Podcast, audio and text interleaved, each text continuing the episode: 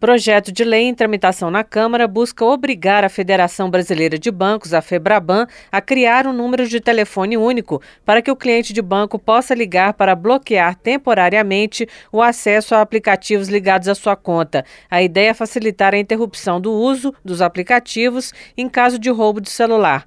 Também seria obrigatório que os bancos permitissem o bloqueio por meio de outro celular. O projeto ainda estabelece que o acesso ao aplicativo teria que estar condicionado ao uso da senha ou identificação biométrica do celular habilitado. Uma outra medida é a solicitação de uma confirmação para as operações realizadas por meio de rede de Wi-Fi pública ou de baixa segurança.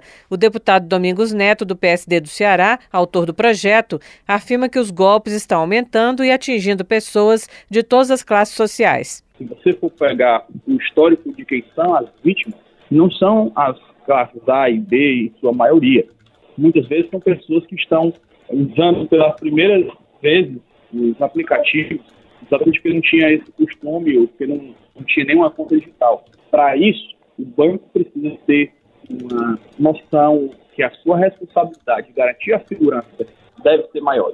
O Superior Tribunal de Justiça já editou súmula para afirmar que os bancos são responsáveis pelos prejuízos no caso de abertura de conta em nome de outra pessoa, mas órgãos de defesa do consumidor também veem falhas bancárias no golpe do WhatsApp, quando o criminoso se passa por outra pessoa e induz a vítima a transferir dinheiro para uma conta que, na prática, é uma conta criada somente para o golpe. Da Rádio Câmara de Brasília, Silvia Minhato.